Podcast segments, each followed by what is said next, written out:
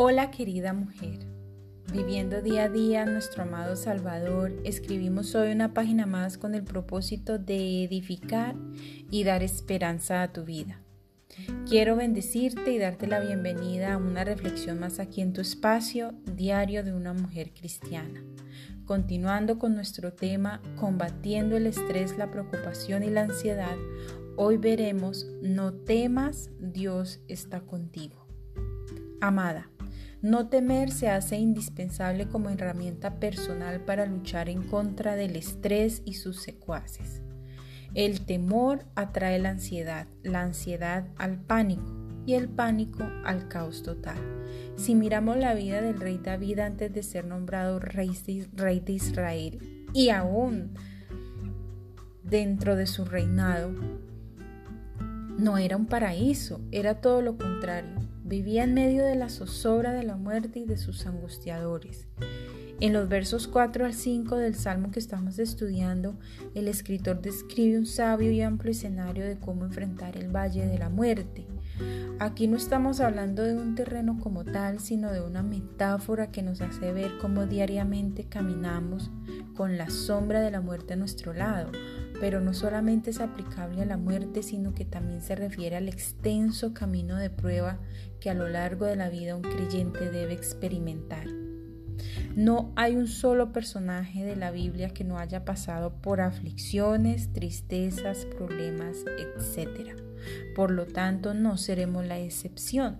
Sin embargo, nuestro amado Dios llega hasta nosotras con la palabra clave. No temamos, no temas. Y aquí el Señor te explicará por qué no debes temer. No debes temer porque cuentas con la presencia y el liderazgo de Dios. No debes temer porque cuentas con la protección y guía del Señor. No debes temer porque cuentas con la provisión física y espiritual del Señor.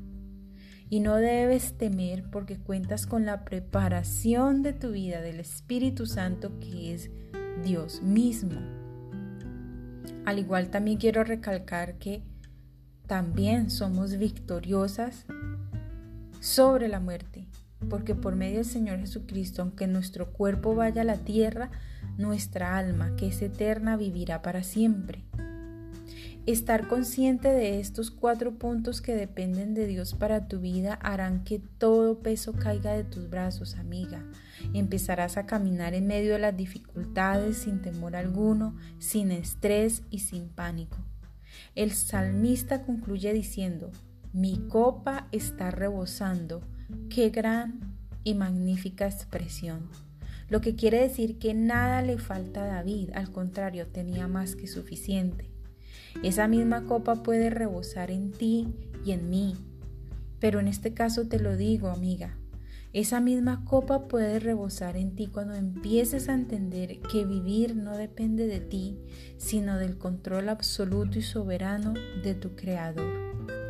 Con amor, Tania M. Olson. Nos veremos una próxima oportunidad con una reflexión más aquí en Diario de una Mujer Cristiana. Bendiciones mil.